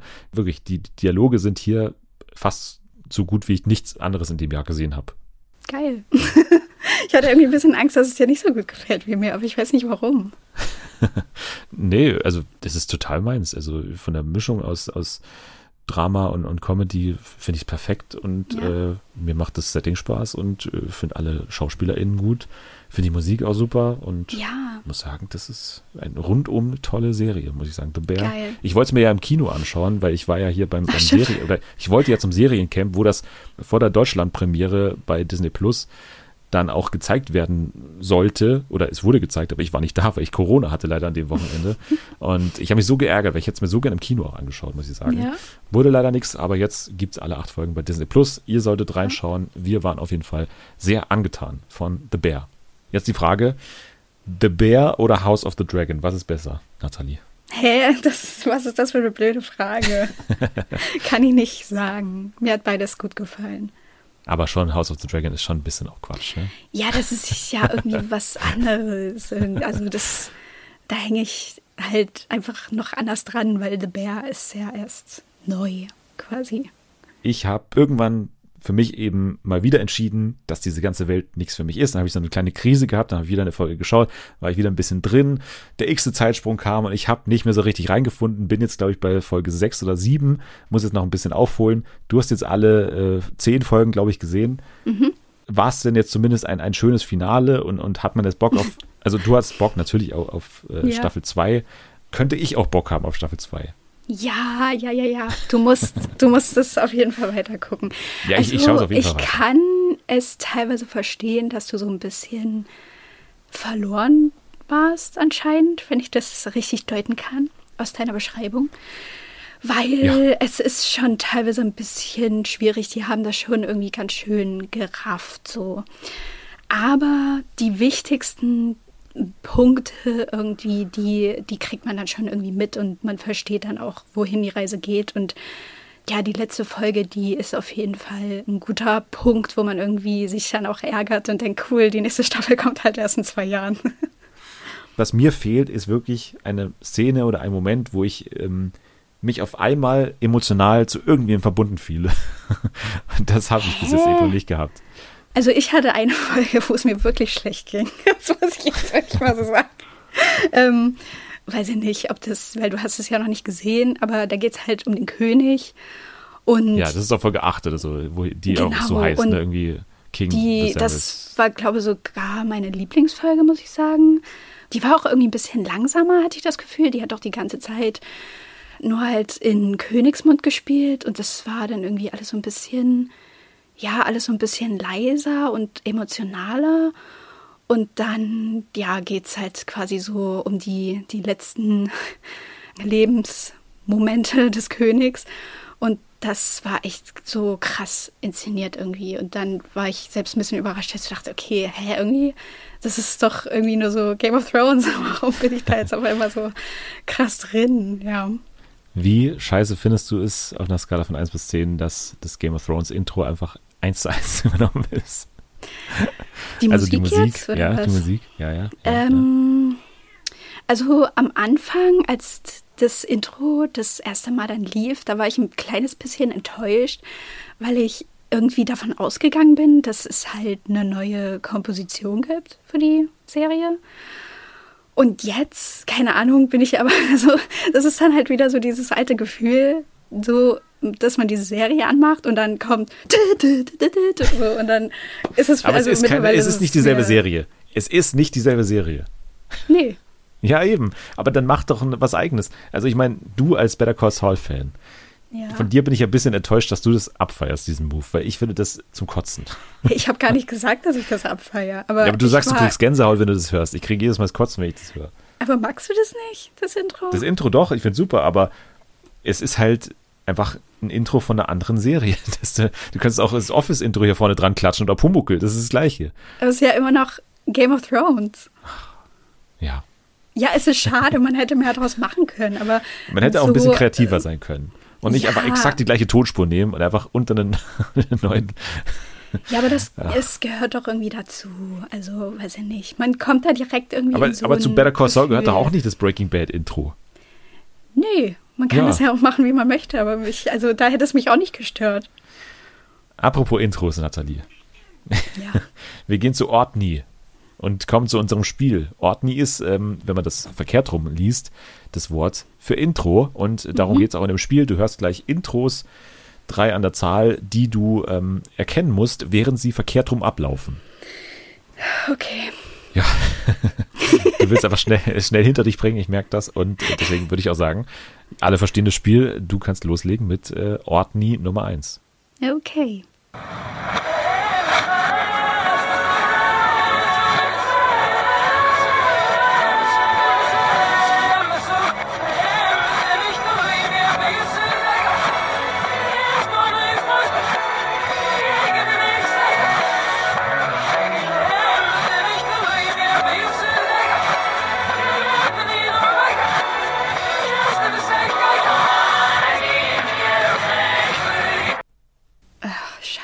Bin. Ja, am Ende dachte ich, dass ich es weiß. Und jetzt denke ich nochmal drüber nach und denke, nee, das ist bestimmt nicht. Aber das ist das Einzige, was mir einfällt. Also ist es das Intro von Orange is the New Black? Nein. Scheiße. Oh Mann. Das ist es leider nicht. Mist. Ja, weiß ich, dann weiß ich es nicht.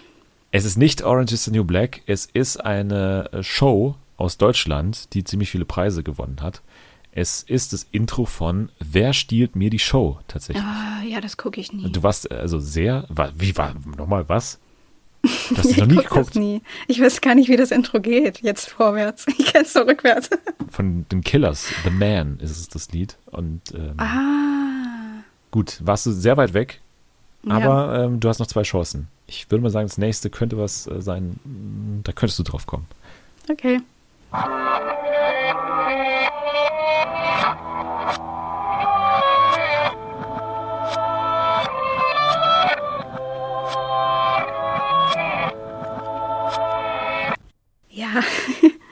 Das ist das Better Call Saul Intro.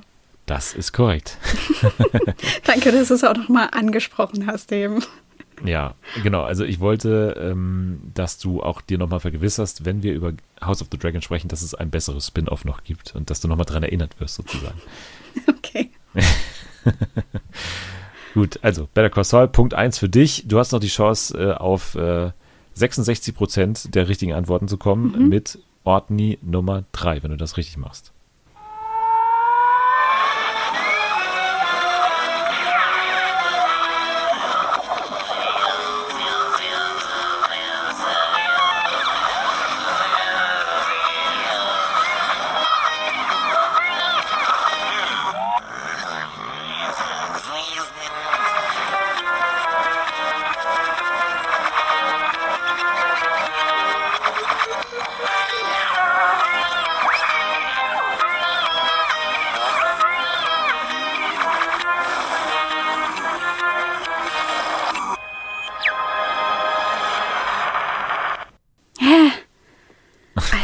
Also erstmal ist mir gerade fast mein Ohr abgefallen.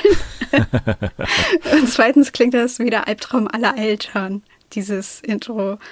Das klingt wie so eine Sendung, wo, wenn die, wenn irgendwie das Kind das so anmacht, und dann ist irgendwie so ein Nickelodeon an und dann fängt das an und die Eltern sind so, nee, also da machst du jetzt mal schön leiser. Das guckt man nicht, den Quatsch. Das, ist viel zu das bunt und viel Scheiß. zu laut. Das ist Scheiß. Das ist Quatsch. Da schaltest du jetzt mal auf Kika und dann ähm, guck mal was einstellen.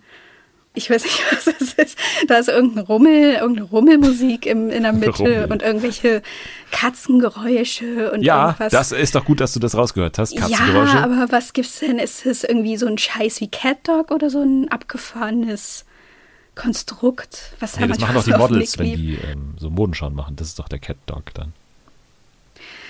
Ähm, da möchte ich jetzt möchte ich gar nichts zu sagen, ehrlich gesagt. ich möchte einfach so stehen lassen und ich sage, was gibt's noch irgendwas mit einer Katze? Eigentlich nicht, oder? Nee, ich sag Cat Dog.